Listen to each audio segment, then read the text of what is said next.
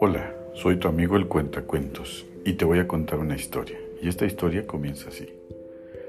Había una vez un maestro zen que se acercó a un río con uno de sus estudiantes. El maestro le preguntó al estudiante, ¿ves ese río? ¿Cuál es su forma? El estudiante respondió, Maestro, no puedo responder esa pregunta. El río fluye y su forma cambia constantemente. El maestro Zen sonrió y le dijo, Exactamente. El río es un recordatorio de que la vida es como un flujo constante y que la única constante es el cambio. Al igual que el río, nuestras vidas están en constante movimiento y nunca se quedan quietas. El estudiante reflexionó sobre las palabras del maestro y comenzó a darse cuenta de la verdad en ellas.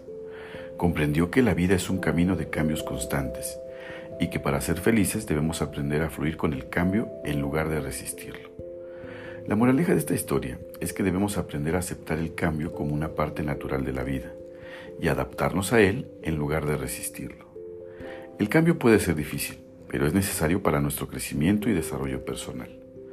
Si nos resistimos al cambio, nos arriesgamos a perdernos oportunidades y a quedarnos estancados en nuestras vidas. Al aceptar el cambio y fluir con él, podemos encontrar felicidad y satisfacción en cualquier situación que se presente ante nosotros. Y, colorín colorado, esta historia se ha acabado.